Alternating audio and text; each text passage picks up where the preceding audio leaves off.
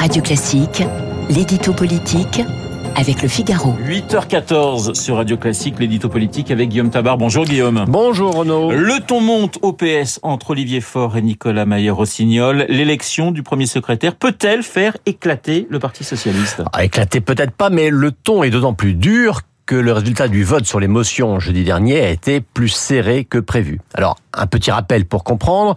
La première étape, c'était le vote des textes d'orientation.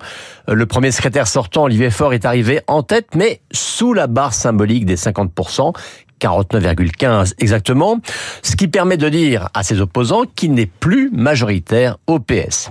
Et donc cette semaine, c'est la deuxième étape, à savoir l'élection du premier secrétaire, et les 40 000 adhérents devront départager fort, et le maire de Rouen, Nicolas Maillère-Rossignol, dont la motion a obtenu 30,51% des voix, et qui est désormais soutenue par la maire de Vaux-en-Velin, Hélène Geoffroy, dont le texte a recueilli 20,34%.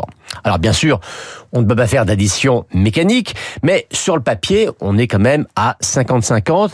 Et vous savez, hein, c'est toujours pareil dans un parti. Quand c'est très serré, l'affrontement devient violent au moins verbalement.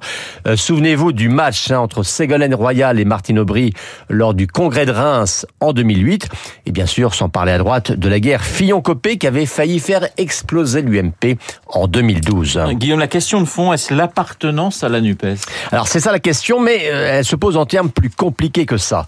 Dans les mots, tout le monde est pour l'union de la gauche. Dans les faits, c'est la confusion sur les modalités. Alors, un seul texte proposait une sortie pure et simple de la NUPES, c'est celui d'Hélène Geoffroy qui a fait 20%. Donc, Olivier Faure n'a pas totalement tort de dire que 80% des socialistes ne veulent pas sortir de la NUP. Mais Nicolas Maillère-Rossignol n'a pas tort non plus de faire remarquer que la ligne du premier secrétaire, qui a conclu en mai dernier le deal avec Jean-Luc Mélenchon, n'est pas non plus majoritaire. Alors, pour résumer, Fort dit, sans cette alliance, le PS aurait disparu de l'Assemblée, la gauche n'aurait eu que 50 députés et le RN aurait été la seule opposition à Emmanuel Macron. Et le maire de Rouen, lui, dit, c'est dans un entretien en Figaro ce matin, allié oui, aligné non, en redoutant que la chape mélanchoniste conduise à la marginalisation définitive du PS. Alors François Hollande a annoncé hier qu'il voterait Maillère-Rossignol. C'est un soutien précieux ou un cadeau empoisonné pour le maire de Rouen? Ah, Écoutez, c'est en tout cas une question piège, hein, car ce qui est sûr, c'est que Maillère-Rossignol a dit accepter tous les soutiens sans exclusive, mais qu'il n'en a quand même pas fait des tonnes sur celui de l'ancien chef de l'État. Quant à Olivier Faure, lui c'est l'inverse, hein. il tourne ce soutien en dérision Dis-moi qui te soutient, je te dirai qui tu es, a-t-il dit lors de ses vœux hier à la presse, en mettant en garde contre le retour des éléphants.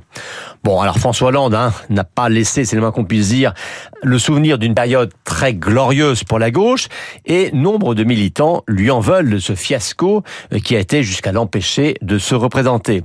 Mais en même temps, il a quand même été président de la République, le seul de gauche avec François Mitterrand, et qu'on le veuille ou non, eh ben, ça compte aussi. L'édito politique signé Guillaume Tabar. Tout de suite, Guillaume Durand et les stars de l'info.